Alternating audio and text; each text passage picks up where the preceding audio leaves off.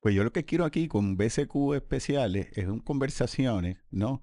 Con, con personas que, que puedan ayudar en del béisbol y, y, y, y tú, yo no sé, a lo mejor tú me puedes ayudar, Wilton, tú.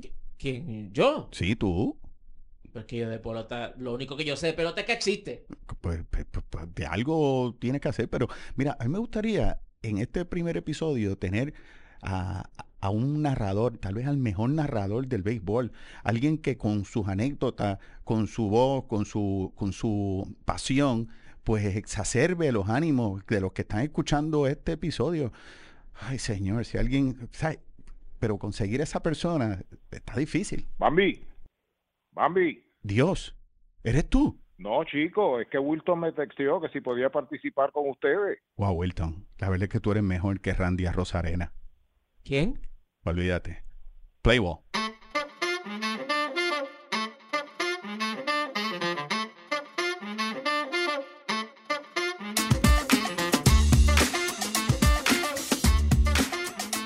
Bambi con Wilton Vargas en los controles. Comenzamos BCQ especial, conversación que llega a ustedes con el auspicio de Campo Paz y Bien, Cementerio Ecológico. Hoy es martes 25 de abril del 2023 y nuestro invitado es la voz del béisbol en Puerto Rico. Eso lo digo yo y por lo tanto es ley. Arturo Soto. ¿Cómo estás, Arturo? Lo más bien, saludo eh, Bambi y, y a Wilton y gracias por eh, invitarme a hablar con ustedes, como decimos acá en el oeste borincano, a matar fiebre, de lo que nos gusta, que es el béisbol. Yendo enseguida a la, a la conversación beisbolera, ¿cómo empieza ese cariño tuyo hacia el béisbol? Bueno, eh, es una historia que comenzó aproximadamente hace 50 años, ¿no? allá para el 1973. Estaba recién eh, casado, recién eh, graduado de universidad, eh, y simplemente lo que hacía era un programa deportivo en la radio en San Sebastián los sábados. Y surgió la oportunidad, en una ocasión, la emisora tenía los derechos de la AA de San Sebastián para transmitir y también tenía los derechos de la Coliseba de Lares para transmitir los juegos. Y prácticamente le resultaba obligatorio transmitir los juegos y coincidió de esas veces que el equipo va al Carnaval de Campeones y coincidía con el comienzo de la Coliseba. Y entonces el dueño de la emisora me llamó, me dijo, tengo que reunirme urgentemente contigo y me dijo, mira, es que te necesito porque este domingo San Sebastián juega en el Cholo García eh, un doble juego que vamos a transmitir, el narrador era el, el compañero Armando Serrano, eh, y, y, yo quiero que tú te vayas con un locutor comercial al Parque Velares para cuando terminemos en, en Mayagüez, pasamos al Parque Velares y donde vaya el juego, ahí lo seguimos. Y entonces pues, y tú sigues pregunto, narrando el juego de, de, ¿Perdón? Tú sigues narrando el juego, que tú sigues narrando el juego de Coliseba en Lares. O sea, me pidió el, eso. El juego de Lares. Por eso, y en Lares lo que se está, el juego en Mayagüez es de doble A o es del béisbol profesional. No de doble Lo que se estaba celebrando. De doble A. Es de doble A. Y, Carnaval de y en Lares es que. donde San Sebastián jugaba. Y en Lares, Lares okay. jugaba con, con otro equipo. Y entonces yo le digo al señor, señor Bonet Vélez, que era el dueño de la emisora, le digo, pero mire, yo me gustaría ayudarlo, pero yo no soy narrador del béisbol, yo no sé narrar. Yo simplemente hago un programa aquí los sábados eh, prácticamente con lo poquito que yo sé y con la ayuda que me dan los periódicos, que leo de, lo, de los periódicos. Y me dice, pues mira, yo lo lamento por ti, pero tienes que irte para Lares. Y después que pasemos la transmisión a Lares, tú hablas de lo que tú estás viendo allí, aunque no sepas narrar. Y pues nada, okay. en agradecimiento a, al buen trato que me daba eh, la emisora, pues mi hermano madrugó el domingo para Lares, para allá, para el parque, se llamaba en ese entonces Humberto Linares de Lares, y no sé si por buena o, o por mala suerte, buena o mala suerte, lo que cayó fue una tormenta para el Cholo García de Mayagüez, que era donde iba a jugar el equipo de San Sebastián. Y a las 10 menos cuarto comenzó el juego de la Coliseba y a esa hora me tiraron la transmisión para Lares y tuve que transmitir el juego de Lares porque el juego en Mayagüez se suspendió. Y así comenzó todo. Oye, ¿cómo se llama este buen hombre que, que nos trajo que nos trajo a ti al béisbol? Eh, que en paz descanse, don Félix Bonet Vélez, uno de los radiodifusores más famosos del país. Fue, como decimos eh, ah. comúnmente, el que parió la idea del monstruo radial que fue Cosmo 94, que es Cosmo 94, pero que tenía en ese entonces la estación de San Sebastián. Pues mira, aquí está Wilton Vargas asintiendo, mirándome, diciendo, eso es así, yo sé quién es don Félix Bonet Vélez y, a don Félix, que estoy seguro que, está, que está escuchando desde, desde otro mejor nivel esta conversación. Le, damos las gracias por tener esa, ese buen ojo.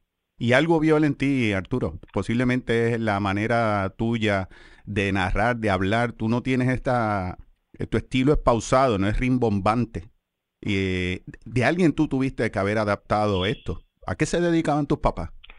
Eh, no, mi, los viejos míos, eh, los dos eran empleados eh, gubernamentales eh, el viejo pues en el aspecto gerencial y mi, y mi señora madre, que va a cumplir un año de, fallecida, laboraba en el gobierno eh, municipal de, San Sebastián.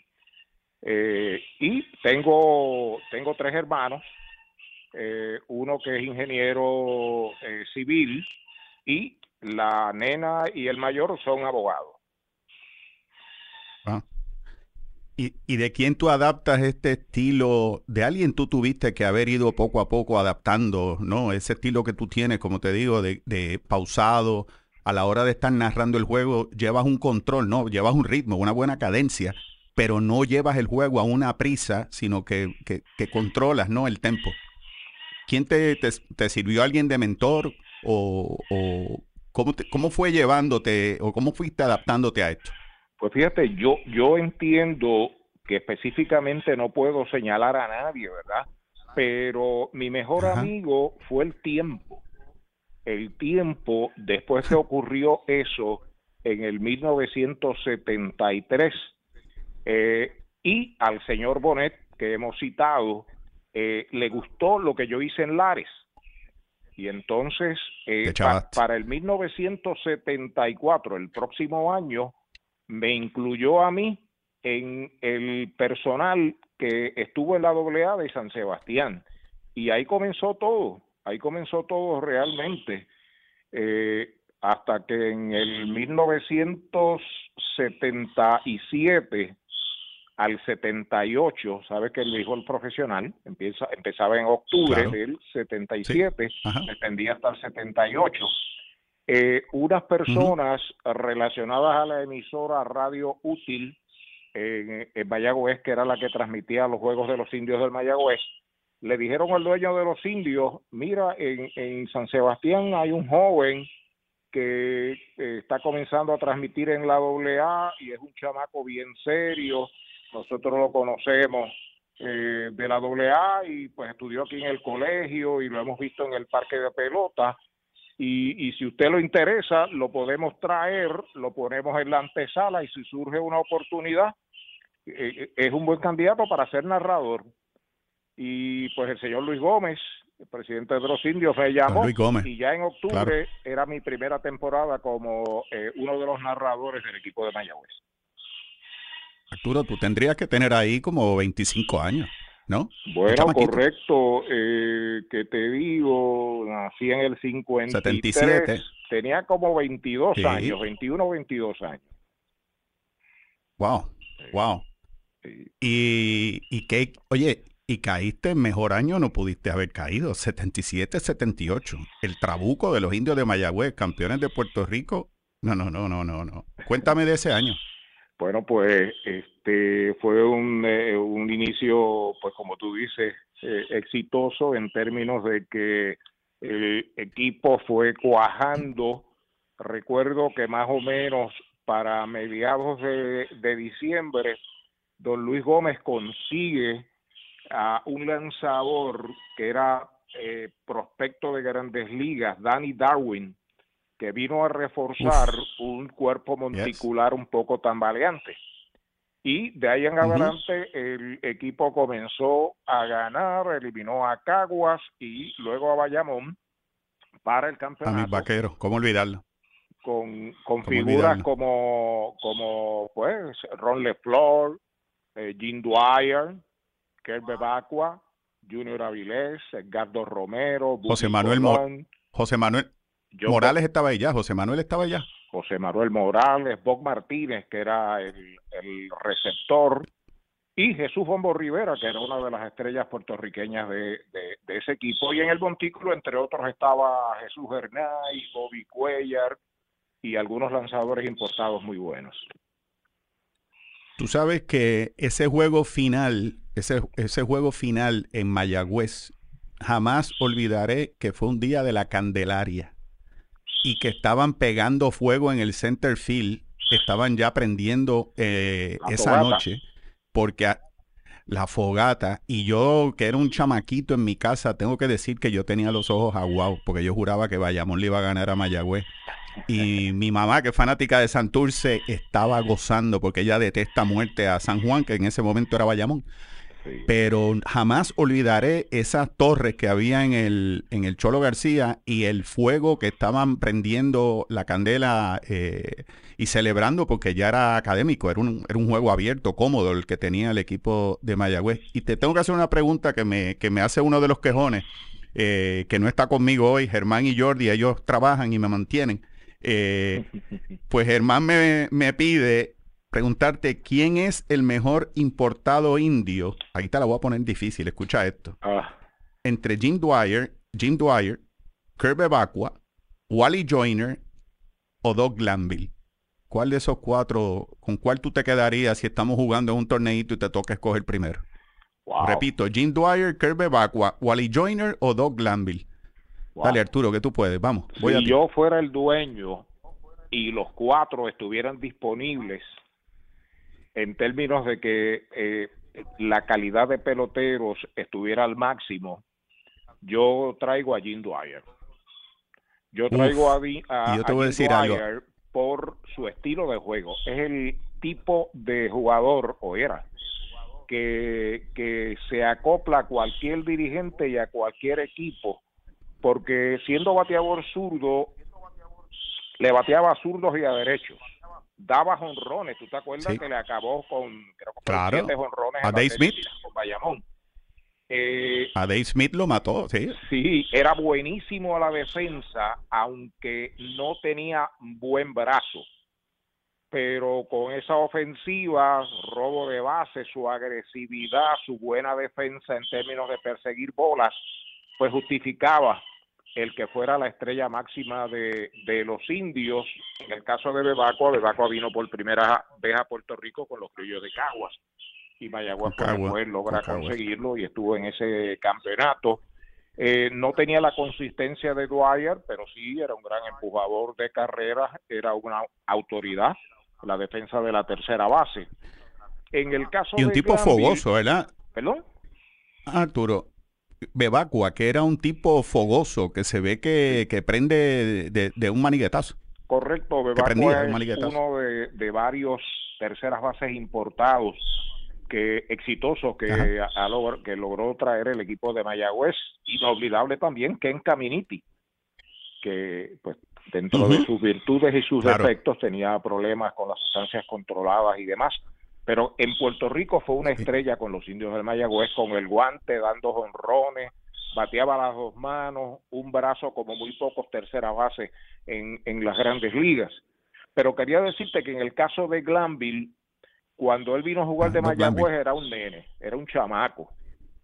Y, y, realmente a pesar de que fue un extraordinario eh, primer bate, pues no fue la calidad de refuerzos ni de Bebacua ni de ni de Dwyer. Dwyer. Y claro, un caso aparte es de Wally Joyner. Wally Joyner ganó la triple corona Primera en, base. en Puerto Rico, era bastante bueno también en la defensa, pero en Bastante términos bueno. de rendimiento y de meterse en el corazón de los mayagüezanos, de la fanaticada, como G. Dwyer, ninguno, creo que ninguno. Tú, tú sabes que te tengo que admitir que así como detestaba a Mayagüez, fue tanta la catimba que Jim Dwyer nos dio que cuando esa temporada, en la próxima temporada de pequeñas ligas, que entraba ya la liga senior, me dieron a escoger un número, yo dije, dame el 25, que es de Jim Dwyer, y me decían, pero si él es de Mayagüez, dice, sí, pero ese es mi papá. Y hay que admitir que el tipo es bueno, y desde ese día, desde ese día, ese era el número, es- sigue siendo mi número, el 25, y es por Jim Dwyer. Eh, y Doug Glanville, tengo que decir que Doug Glanville, Doug Glanville eh, como tú dices, outfielder, pero se ve que es un buen muchacho y quiere mucho a esta isla, ¿sabes? Lo ha Sí, dicho y- y múltiples sé, ocasiones no- en entrevistas. No recuerdo la razón, pero Glanville hablaba muy bien el español. Yo creo que él es del área del Bronx. Él lo habla. Este, y, Sí, y lo nada, habla. también se ganó el cariño y el respeto. Eh, pero te repito, estaba dando sus primeros pasos, todavía no había jugado grandes ligas. Sí, sí, sí. Oye, y tú me traes a la memoria que tú te pareces con esto que hiciste con Mayagüez. Oye, by the way, de- déjenme explicarle a los que están escuchando este BCQ especial. Ese ruido que escuchan, ese sonido, es el loro que tiene Arturo Soto que se llama Lolo. ¿Ok? Así que no, no crean que es Arturo molestando, es que tiene un loro y el loro pues quiere escuchar la conversación. ¿Ok? Sí, está muy atento Eh, y, y está bastante molestoso, pero me tienes que perdonar eso. No, no hay problema, debe ser de los Mets de Nueva York. Como sabe que yo soy Ah, yankee. sí, señor, Eh. tiene, buen gusto de los Mets y de los indios del Mayagüez Ay, y de los cariduros de Fajardo Ay, también, bendito. y de los samaritanos de San la madre. Bueno, de los samaritanos no tengo problema, ahí, va- ahí voy bien. Eh, te iba a decir que me, que me recuerdas a Marty Brennaman, eh, narrador de los Rojos de Cincinnati, que comenzó con los Rojos en la temporada del 75 y se malacostumbró con los trabucos del 75 y 76, se creía que era ganar series mundiales todos los años y tú y tú empezando con, es que ese trabuco de Mayagüez era, era, es todavía un trabuco, igual que fue el de los criollos el año antes. Pero eso es otra conversación otro día, vamos a seguir hablando de ti. Mientras, Arturo, mientras narras, ¿llevas anotación de los juegos? Ah, ¿Te sí, gusta claro. llevar la anotación? Sí, claro, es, es prácticamente un requisito para un narrador que esté interesado y que entienda la responsabilidad de alimentar el fanático que te está escuchando al lado allá, como decimos, ¿no? El tú Ajá. hacerle permanentemente una historia de lo que ha acontecido en las pasadas entradas. Y la única forma de hacerlo en mis comienzos era tomando las anotaciones jugada por jugada. Hoy en día te diría, eh, Bambi, que eso ha ido cambiando un poquito mejor y ahora tenemos la ventaja de, que tenemos magníficos comentaristas que abonan en términos de lo que ha, de la historia del juego hasta ese momento y es el es el alimento que yo creo que necesita un buen narrador el tener un buen comentario Claro. Ah, claro. Eh, cuando utilizas, el- ¿qué libreta utilizas en una en específico? Porque la de Bob Carpenter, hay una de Bob Carpenter que es buenísima, eh, que lo, se lo- le deja al narrador todo al frente, más o menos, ¿no? El mapa de, el, el mapa mundi de lo que se va a estar efectuando en el juego ese día.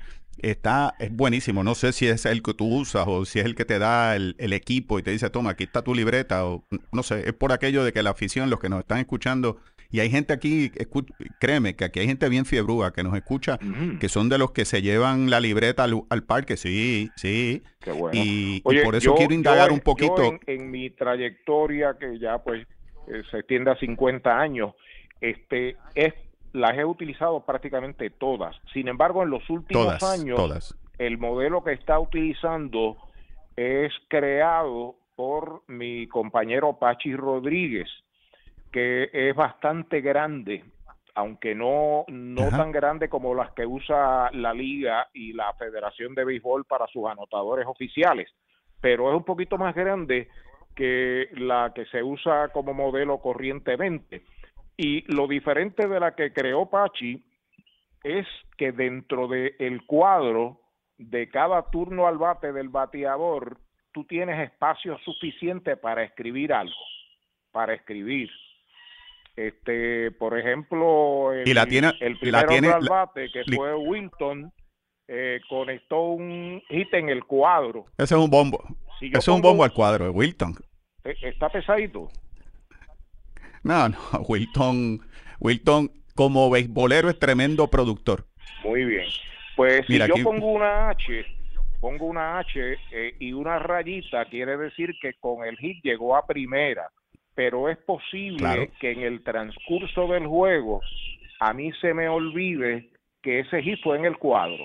Pues simplemente yo en ese cuadro bastante grandecito, yo pongo la H, la rayita de que yo llegó a primera y le pongo en letras que yo pueda entender en el cuadro, en el cuadro. Y queda grabado permanentemente eso ahí, jamás debo fallar al respecto. Eh, si fuese yo narrando, debajo de la H le tiro una raya, que quiere decir que fue una roleta. Si es una línea, le pongo una raya por encima de la H diciendo que fue elevado. No sé, es, el estilo. Y esa, ese, ese score o esa libreta u hoja para anotar, ¿Pachi la vende? ¿Se puede comprar en internet o es solamente para los amigos como tú? Eh, pienso que es para los amigos, este, pero te puedo averiguar eh, porque él anualmente me, me regala una y le prepara una, una portada con mi nombre y el logo de los indios y demás. Eh, a ver si para la próxima temporada, con la bendición de Papa Dios, te podemos incluir en la nómina de los libros eso. Pues, pues, eh, eh, empecé a hincar rodillas en este instante, por favor, señor. No, eh, me encantaría, claro que sí. A mí, que me encanta llevar eh, eh, anotación de los juegos. Oye, estamos, estamos a, a los que nos están, acaban de entrar al podcast escuchando de otra persona que esté escuchando este podcast, sepan que estamos conversando con Arturo Soto. A nuestro entender, el mejor narrador de béisbol de Puerto Rico, narrador de los indios de Mayagüez. ¿Y están narrando también a San Sebastián, Arturo? No, en la AA estoy con los cariduros de Fajardo y los samaritanos de San Lorenzo. O sea, tú vives en el oeste y tú vas hasta Fajardo a narrar juegos y a San Lorenzo. Sí, ¿Tú tienes un sí, helicóptero? sí, es una tradición, una costumbre mía de muchos años el viajar tanto y no se me hace difícil. Sin embargo, cuando generalmente cuando narro en Fajardo, eh, obviamente me acompaña siempre mi esposa. nos quedamos a, a, a pernoctar, a dormir en Cupey, donde vive una de mis hijas. Ok, ok. Eh, ¿Cómo llegan tus reconocidas frases? La de derechito, cuando es una recta por el centro del plato. ¿Cómo llega? ¿De dónde te sale esa? ¿Recuerdas? Eh, no recuerdo exactamente, pero sí lo que te digo es que pues a veces es la emoción la que lleva a uno a decir unas cosas, ¿verdad? Eh, a veces es algún cliente que te da una idea y te dice, yo quiero que en el anuncio mío, cuando suceda esto, tú lo digas. Y entonces pues tú tienes que ir acoplándote. Yo recuerdo, eh, tengo tiempo, dos minutos para hacer una historia, Tira por ahí para abajo, muchacho. Dale. rapidito. Arturo Este, Soto. ¿Quién manda a callar a Arturo Soto? Dale. Recuerdo más o menos como como el 86, 87 por ahí, 1986, 87, me llama Luis Iván Méndez, que era eh, funcionario de los indios, yo te diría que era la mano derecha de, de, de Luis Gómez y después Iván Méndez fue propietario del equipo. Y me dice, Arturo, me llamó Luis que urgentemente esta tarde nos reunamos a las 2 de la tarde en Mayagüez este, con el presidente de las tiendas La Gloria, que tiene deseo Uf. de explicarnos algo y hablar con nosotros. Pues obviamente arrancamos para Mayagüez y nos reunimos con don Epifanio Vidal, el presidente de las tiendas La Gloria de, de Puerto Rico. Y nos decía don Epifanio, yo lo que quiero es sencillo. Y tú, refiriéndose a mí, puedes protestar en términos de que me voy a salir de lo que tú haces normalmente, porque Me gusta porque detrás de que tú cantas el segundo out sale el anuncio de la gloria que duraba 15 segundos por años, por años, desde que comenzamos en el 77. Me dice, yo lo que quiero es que cuando se produzca el segundo out, en vez de decir el segundo out, tú digas la gloria, zapatos medias. Por ejemplo, le pasó por eh, segunda, el disparo va a primera y la gloria, zapatos medias. Eso te va a causar problemas, me dice don Epifanio Vidal, quizás con los fanáticos al principio, pero yo te apuesto un almuerzo que se va a convertir en una frase famosa y de buen gusto para la fanaticada. Obviamente que tú crees que Don Epifanio es un héroe. Estoy aquí para aceptar órdenes, ¿no? Efectivamente, esa misma noche traté de comenzar con esa situación. Eh, un fly al center field, la está esperando allá Glanby, la está esperando y la gloria, zapatos medias. Te digo que en menos de un año se hizo tan famosa la frase que había personas que me encontraban en la calle y en otro pueblo y me decían, la gloria, zapatos medias. No, pues claro. A lo que quiero llegar, a lo que quiero llegar es que esas frases son consecuencia de, consecuencia de lo que te expliqué, consecuencia de emociones que uno vive en el juego eh, y otras cosas que suceden. A veces alguien te dice, mira esto, esto no me gusta o esto me gusta y tú más o menos sigues inventando. Pues mira, te voy a voy a hablar con Mayagüez para ver si el último out del juego es Campo Paz y Bien, cementerio ecológico. Ah, y ahí acaba el... Muy bueno, muy bueno. You, never know. You never know. Oye, vamos a una pausa y regresamos con Arturo. Muchos soñamos que al partir de esta vida nuestros restos se unan con la naturaleza. Algunos retenemos las cenizas de seres queridos porque no hemos encontrado un lugar adecuado donde enterrarlas. Otros muchos vivimos fuera de Puerto Rico y deseamos ser enterrados en el suelo de nuestra amada isla. Campo Paz y Bien es un cementerio ecológico en las afueras de San Juan, que ofrece ser el espacio que nos provee alivio, tranquilidad y consuelo en ese paso definitivo. Un campo con mucha paz que protege el medio ambiente al enterrar únicamente en urnas biodegradables los restos cremados de humanos o mascotas. Puede llamar al 787-404-3825, entrar a nuestra página web campopazybien.org o seguirnos en Facebook o Instagram. Campo Paz y Bien, Cementerio Ecológico. Regresamos a BCQ Special, Béisbol con Quejones Especial, hoy con nuestro primer invitado, Arturo Soto, narrador de los indios de Mayagüez. Oye, Arturo, ¿te invitaron a narrar? ¿Alguna vez has, recibido o recibiste invitación para irte a los Estados Unidos a narrar béisbol? Que bueno, eh, lo primero que, que te puedo decir es que, que sí, que sí sin embargo, eh, de forma oficial, de forma oficial, la única vez que transmití juegos de grandes ligas de forma oficial fue en Puerto Rico, en las series aquellas que se trajeron de grandes ligas.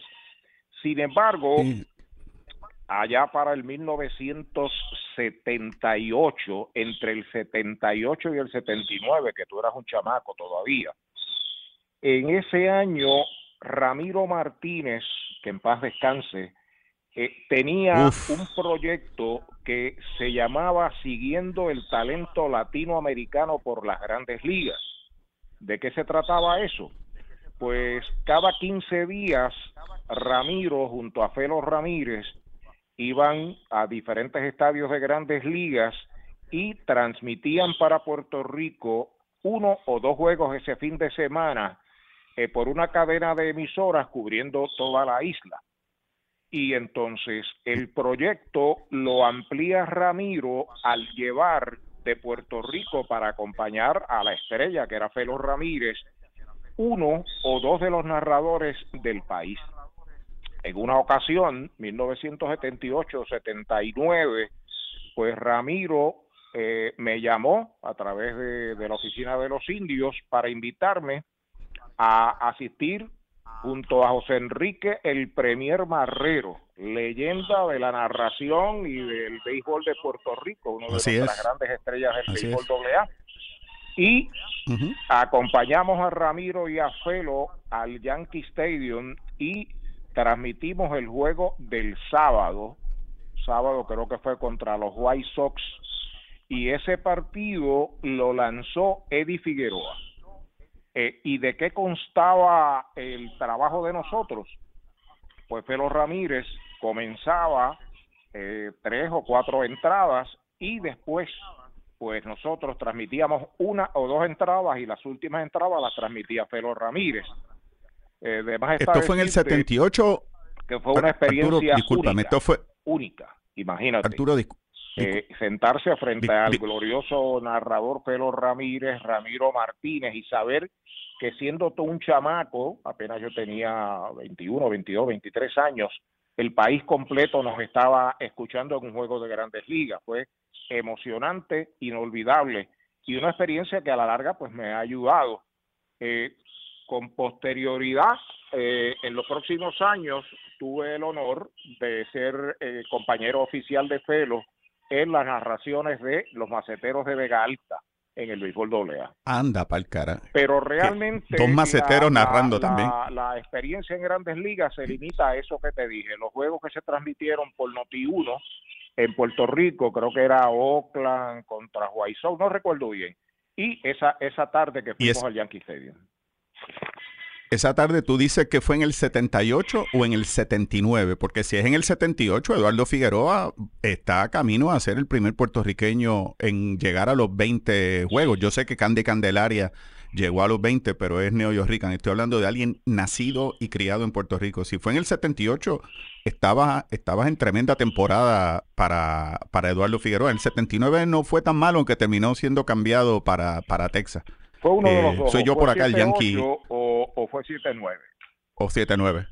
Ok. Oye, y con Felo Ramírez, wow, qué, qué banquete. Escucharlos No, ustedes una- dos narrando un- una juegos de los macetas. en la cual eh, crecimos escuchando esas transmisiones de grandes ligas y obviamente en el béisbol de Puerto Rico eh, escuchar a Felo Ramírez era una un- una delicia, ¿no? Eh, pues nada, maestro de, era, de sí. muchos narradores Bueno. estelares de Puerto Rico. Eh, una, una voz Y inigualable y eh, inimitable y una un ser humano de excelencia. Jamás en mi vida, cuando digamos yo era estudiante del colegio de Mayagüez, iba a pensar que me iba a sentar en una mesa a transmitir un juego con Felo Ramírez. Y escuchar la narración de él con el hit 3000 del Roberto Clemente. Hay una línea tremenda entre de Vicente, la bola pica, se va de hit. El hit número 3000 lo logró. ¿Recuerdas eso? ¿Cómo, Sí, cómo olvidar a Felo Ramírez? Muchacho, tú sabes todas las veces que yo oí esa grabación. Pero, oye, vamos a hablar de peloteros aquí. ¿Tú has bautizado a peloteros? ¿Les has puesto apodo? ¿Hay algún pelotero que tú lo hayas hayas creado algún tipo de apodo hacia él? Bueno, imagínate en 50 años los apodos que, que pues nada, que Pero he que tú- tú- Lo que pasa es que hay muchos apodos que realmente no son invención del narrador.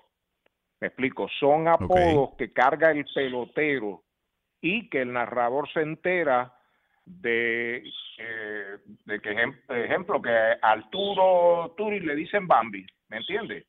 Pues cuando Tremendo tú vienes al tremendo bate, de decir Arturo, yo digo Bambi, viene a batear Bambi, ¿me entiendes?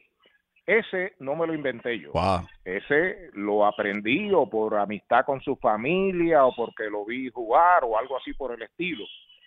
Sin embargo, eh, de los que nosotros bautizamos o hemos bautizado, es difícil recordar así, pero yo recuerdo el famoso pelotero aquel que tú tienes que haberlo visto, también jugó bastante en grandes ligas, Moreno, segunda base que trajeron los criollos de Caguas, y gustó tanto que Mayagüez el próximo año se lo quitó.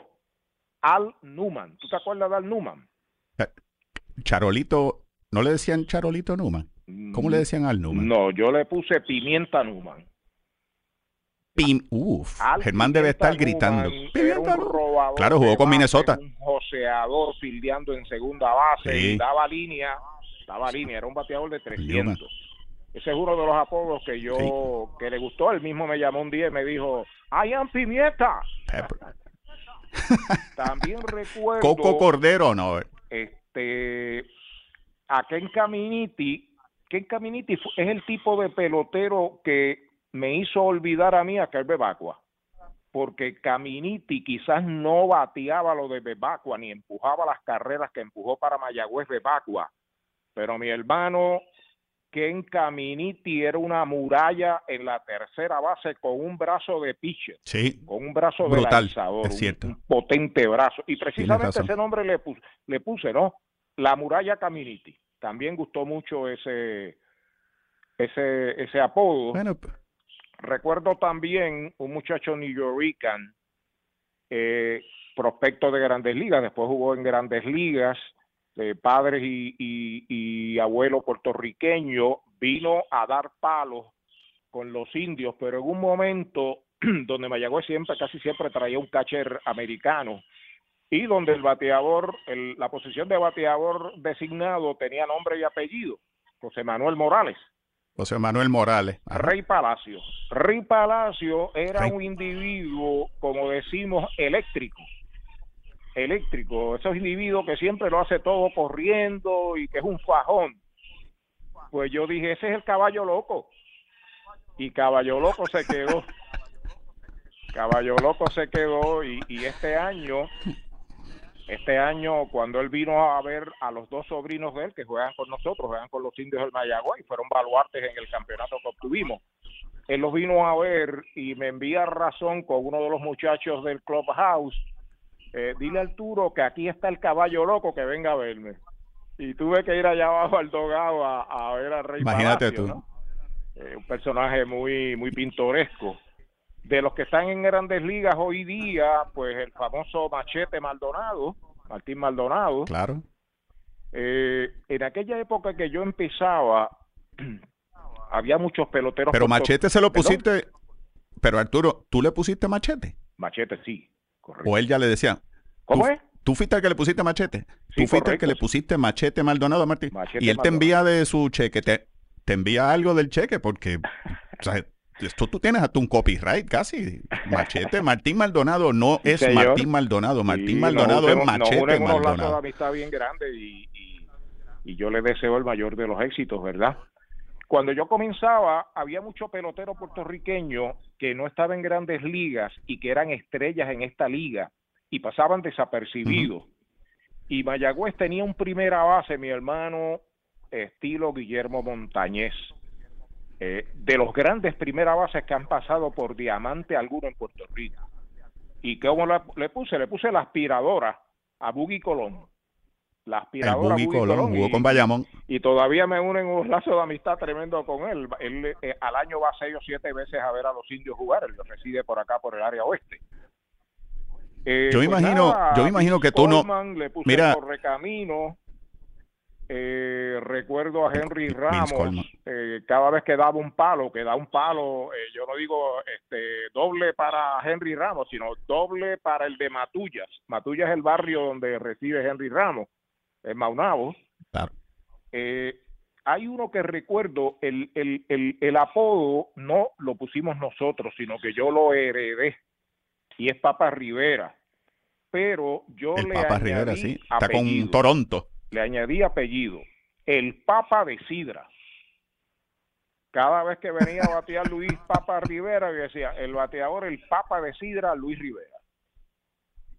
Fue otro de los... Eso te da, eso te da, Arturo, eso te da, para el que es fanático y seguidor del equipo, le da un, un poco de tarea, en principio, acostumbrarse a conocer quién es quién, pero una vez sigue escuchando regularmente el- las narraciones, ya va entendiendo por dónde tú vas, que me parece que es algo bueno lo que estás haciendo. Estás invitando a la gente a entrar en la conversación íntima contigo y con tu comentarista, pero no le estás dando muchas veces el nombre, sino si escuchas las narraciones con más frecuencia, vas a saber de quién estoy hablando. Y me parece que eso es algo bien interesante, lo que te atreviste a hacer y ese tipo de apodo pues le da, le da un toque distinto a la narración y, y como mencioné ahorita, ahorita algo de más intimidad entre el narrador y el, y el que escucha el partido. Sí, en cuestión de, de días, el, el, que está escuchando asimila la, la, información y ya pues lo hace de él, lo hace de él y todo el mundo sabía quién era el Papa de Sidra.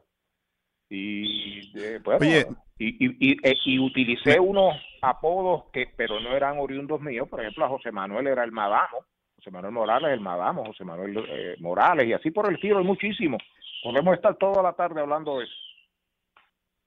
Me pregunta, me preguntan que si hay algún bad boy en la liga profesional que te despertara tu atención en las narrador, en las narraciones. Si había algún bad boy, así como estuvo Lubrock en San Juan, eh, nosotros, y esa es la maldición que ya te lo dije una vez, los que vivimos en San Juan, aquí en la capital, pues nos perdemos mucho de esa magia, esa mística que tiene el béisbol puertorriqueño y eso, como estamos mencionando ahorita, los apodos y también las peculiaridades regionales, ¿no? Y los fanáticos conocen al bad boy y al coach de tercera y siempre hay una mascota que se aparece. ¿Hay alguien en particular que tú nos puedas hablar que recuerda, eh, eh, que le puedas traer a la afición eh, que posiblemente desconocen, pero que tú conoces en la Coliseba, en la AA o en la misma Liga Invernal? ¿Algún bad boy o alguna mascota, algún mascota que te llamara la atención de esos tiempos?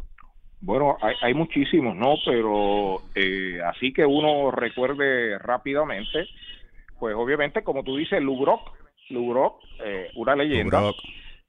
Recuerden Mayagüez, en Mayagüez un chamaquito jovencito era el mascota de los indios en, en esos eh, años de, los 80 eh, y los 90, Robertito Mercado.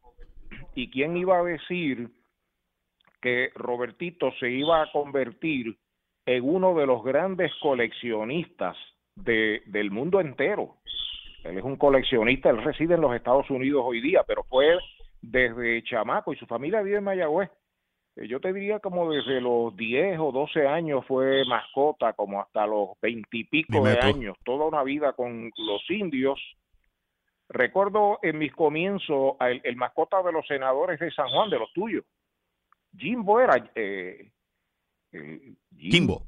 Kimbo, Kimbo. Kimbo, Kimbo. Kimbo, Kimbo que después a... vendía que vendía chocolates en los juegos. Muchacho, los, sí. los chocolates, después, vendía después chocolates. De mascota, Un charlatán. Hay varios, hay varios que, que dejaron su, su nombre eh, por su peculiaridad y, y su trabajo, dejaron su nombre escrito en los anales del béisbol. Oye, eh, quiero jugar contigo un juego que se llama Pepper Game, que los que juegan pelota saben de qué se trata, ¿no? Tienes bueno, a tres filiando al frente yo, y, tú yo estás, y tú estás dándole poco a poco. Te puedo complacer en el Pepper Game siempre y cuando yo sea el que bateo. Pues está bien, yo no tengo problema. Yo, pues, siempre y cuando yo sea el que estoy en el centro entre los primer, entre los tres que estamos filiando, tampoco tengo problema, ¿ok? Pues vamos para Así encima. que yo te voy a hacer una pregunta y tú me la contestas con la, la, la, respuesta lo más rápida posible, de acuerdo a las preguntas cortas que te voy a hacer, ¿ok? Eh, y no le des mucha cabeza, el que te venga a la mente de, de eso, das el nombre, ¿de acuerdo? Vamos por encima. Pues nos vamos. Eh, el si te tienes que llevar, ¿quién sería tu dirigente favorito? Ah, Tom Gamboa. Tom Gamboa. El equipo favorito tuyo en todos los años que llevas narrando, ¿cuál es tu equipo favorito? Indios de Mayagüez. ¿En qué año? ¿Recuerdas alguno en particular? No, toda la vida. Estoy desde el 77 ah, ligado tú... a ellos, mi gente, 50 años. O sea que no te quieres no te quieres calentar, no quieres decir una, una temporada en específica, te quedas con los indios de Mayagüez. Okay. Sí, sí, pues, yo he el importado de, de, transmitir 15 campeonatos de los indios. O sea que, que y, y, no son corridos, son salteados, ¿eh? 15 campeonatos, Dios santo. Sí. El importado favorito tuyo. Jim Dwyer. El mejor pelotero que has visto aquí jugar. ¿Nativo o importado? Roberto Alomar. El tablazo más bestial que tú has visto en un parque.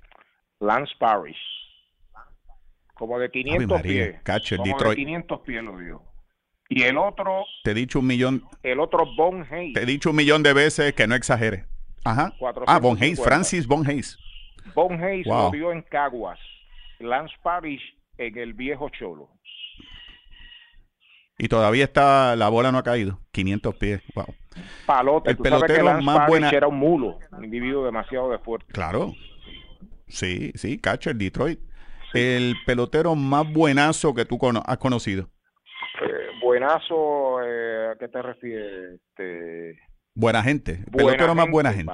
Eh, he conocido tanto, pero que acá en el Pepino le decimos al individuo que es buena gente, así buenazo, le decimos es como una dama. Eh, eh, Charlie Montoyo, uf, Charlie Montoyo. sí, Eh, eso, eso, no, eso no es un caballero, eso es un super caballero. Qué bien. Talento desperdiciado. Un pelotero que, que tú por X o por R sabes que desperdició su talento. Vamos a poner ahí pelotero que desperdició su talento, un center field de los indios del Mayagüez, nativo de Aguada, que yo creía que no fallaba en grandes ligas con los Tigres de Detroit, Héctor González. Héctor González. Sí, jugó regular con los indios como cinco o seis temporadas, pero no, no se puso la chaqueta de Liga Grande.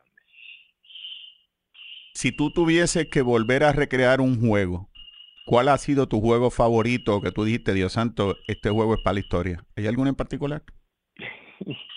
Muchacho, ahí me tiraste una recta de 100 millas por medio, porque ha sido tanto, ¿verdad? Derechito. Sí. Derechito. Muchacho, han sido tantos, es difícil eh, decirte. Eh, uno de los juegos más emocionantes que Papá Dios me ha brindado la oportunidad de ser uno de los narradores fue cuando eh, Mariano Quiñones le ganó a Estados Unidos 2 a 1 en el Mundial en Edmonton, Canadá, en el 1989. Y allí estuvimos con Pedro Carlos Lugo y Luis Antonio Dávila y Melvin González transmitiendo esto para Puerto Rico. Aquello fue para pelos y estuvimos gritando y abrazándonos después del juego como Y una- llorando. Eh, Germán, que ya te dije que es uno de los del- de la troika de los quejones, me dice que el mejor juego que él tuvo, que para él, el, el mejor partido que, que ha escuchado de ti fue el séptimo juego de la serie semifinal del 1998 entre Caguas y Mayagüez, que ese juego fue un clásico, pero es que, Pregúntale, sinceramente, y no es por nada, pregúntale si fue Él te va a escuchar. El, el del jonrón de Kenny Valga a Josie de la Torre. Posiblemente no está con nosotros hoy, Ah, pero se lo decimos y te lo dejo saber y si no te llamamos a tu programa San Sebastián Deportivo. Claro ¿de que sí, y si necesitas la grabación de, de, de esa jugada, te la puedo proporcionar, tendría que buscarla, pero la tengo. Eh, y como él dice, fue demasiado emocionante con las bases llenas en la octava entrada, que Nis Vargas se la sacó a uno de los caballos del relevo de Cagua, yo soy de la Torre en el Cholo García. Eh, ¿Te atreves a narrar más o menos un facsímil razonable de esa jugada? Si cierras los ojos y la recreas, ¿cómo fue que la narraste? Para aquellos que no tienen la oportunidad de haberla escuchado. Bueno, usted me avisa. Tú tírale, vamos. Momento emocionante del juego aquí en el Cholo García. El público está de pie. Segunda parte del octavo inning. Dos por una. Están ganando los criollos. En un juego de vida o muerte para ambos equipos. Kenny Vargas lleva de 3-9 en el juego. Se está colocando a la zurda frente al derecho Yossi de la Torre. Los corredores comienzan a despegar. El derecho los está observando. Dice que sí, la señal de su catcher ya está visto. Ahí está el lanzamiento y está pegando batazo largo hacia el jardín de la derecha. Va atrás, el raíz sigue atrás. Tremendo palote. Y le dijo adiós. Cuadrangular para Kenny Vargas. Se quiere caer el Cholo García de Mayagüez. Escuchen el público. Mira, yo no soy de Mayagüez y yo tengo los ojos casi aguados eh, celebrando el batazo. Te felicito, eh, Ah, si Arturo, das- por el... Gracias. Si me das tu dirección postal, te puedo enviar los papeles de ingreso para que a partir de, de noviembre seas parte de la fanaticada de los Pues yo te voy a decir una cosa. Voy a aceptarlo porque no existen mis senadores por el momento, así que soy una meretriz deportiva en este momento. Eh, estoy itinerante y, y tengo un buen primo eh, Quique Avilés, el dueño y presidente de Portosán, que es un indio de Mayagüez a matar. Qué Así que te voy a agarrar, te voy a agarrar esos papeles y los voy a firmar allí eh, en el en el bumper del carro tuyo, allí en el en el parque de Mayagüez. Muy bien, pues Eh, me alegro Arturo. mucho, me alegro. Te, te agradezco infinitamente la oportunidad que nos estás dando, pero espérate que me acabo de recordar algo, una última pregunta antes de irnos. Si tuvieses que escoger un pelotero como la figura de los indios de Mayagüez, ¿quién sería ese? Wilfredo Coco Cordero. Me tomó por sorpresa. ¿Y por qué? Coco Cordero es un, no sé si la palabra ícono se puede presenciar ahí. Mayagüez puede estar ganando o puede estar perdiendo un juego. Coco es parte de la franquicia hasta que él quiera, es permanente eh, coach del equipo, fue una superestrella batiendo de por vida sobre 300, fue un jugador de grandes ligas, pero como es de allí, de frente al parque, la gente desde que él entra al parque en copa de civil empieza a pedirle autógrafos, a darle abrazos, a estrechar su mano. Eh, y, y estuvo envuelto en varios de los campeonatos del equipo de los indios del Mayagüez. Seguro. Es lo que llamamos un verdadero ídolo, Wilfredo Coco Cordero, y un ser humano de excelencia, yo lo conozco bien. El, el coco, primero que nos, nos mataba a los senadores, nos dio de pasta y queso, era un bateador clutch.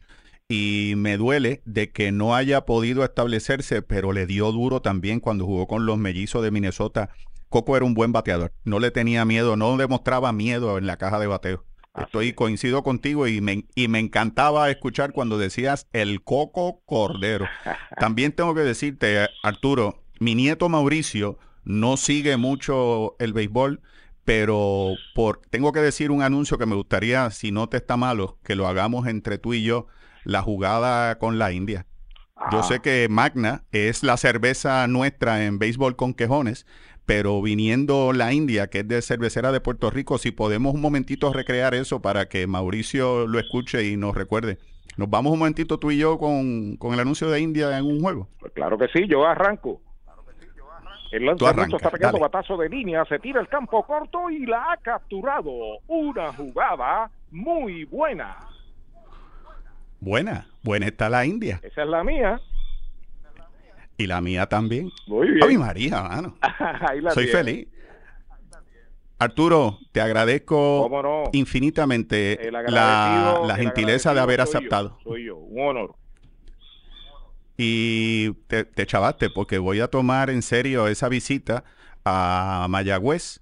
¿Y dónde podemos escucharte en las transmisiones de, de Fajardo y En, La transmisión- Faja- en las Fajardo transmisiones en de el Fajardo. 1480 y en San Lorenzo en el 840 de Yabucoa. en el 840 de Yabucoa? Y de lunes a viernes estás con San Sebastián Deportivo. 1410 y también en la internet. Si usted es un fanático del béisbol, pero si se cree que es un fanático de béisbol- del béisbol, escuche ese programa y ahí me va a decir si realmente lo es, porque esta gente son unos duros y no paran de hablar de béisbol desde que comienza hasta que se acaba. Eh. Arturo Soto, nuevamente un placer que nos hayas acompañado en este primer eh, programa de BCQ especial. Para nosotros es especial que hayas estado con nosotros. Muchas gracias. Bueno, si disfrutaron esta conversación eh, en BCQ especial, pueden escribirnos a bcqpodcast.gmail.com, seguirnos en nuestras páginas en Facebook o Instagram, Béisbol con Quejones, y agradeceremos sus comentarios o ratings. Recuerden que el jueves, o más, el jueves grabamos, pero los viernes ya pueden escuchar a Béisbol con Quejones. Esta semana nos- es el, el episodio número 48, cuando yo, Bambi, me voy a reunir con Germán y Jordi. Ellos trabajan, me mantienen y yo aquí converso. Así que me despido hasta el próximo episodio de BCQ especial o Béisbol con Quejones. Wilton, llévatelo.